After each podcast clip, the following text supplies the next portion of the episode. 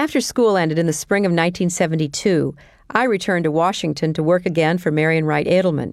Bill took a full time job with the McGovern campaign.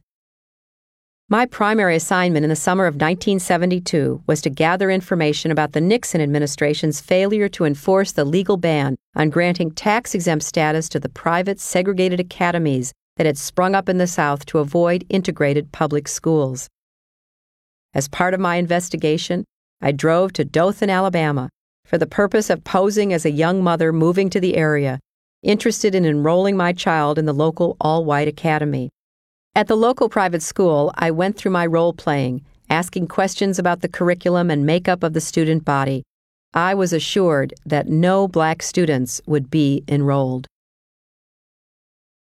It was obvious to all of us that Nixon was going to trounce McGovern in the November election. But as we would soon learn, this didn't deter Nixon and his operatives from illegally using campaign funds, not to mention official government agencies, to spy on the opposition and finance dirty tricks to help ensure a Republican victory. A botched break in at Democratic committee offices at the Watergate complex on June 17, 1972, would lead to the downfall of Richard Nixon. It would also figure in my future plans. That 1972 race was our first rite of political passage. After completing law school in the spring of 1973, Bill took me on my first trip to Europe to revisit his haunts as a Rhodes Scholar. We set out to visit as many cathedrals as we could.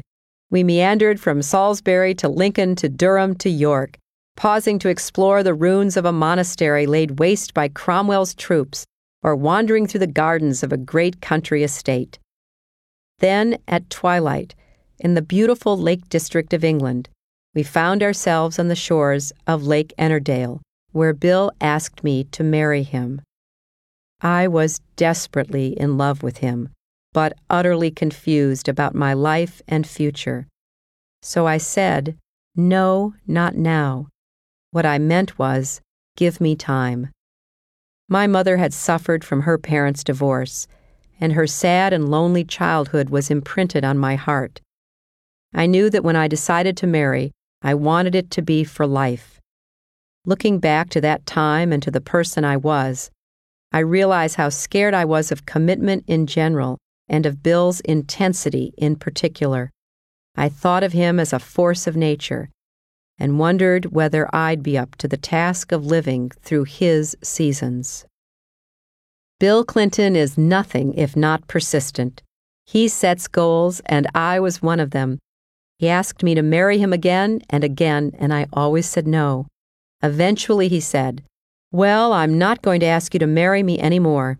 And if you ever decide you want to marry me, then you have to tell me. He would wait me out.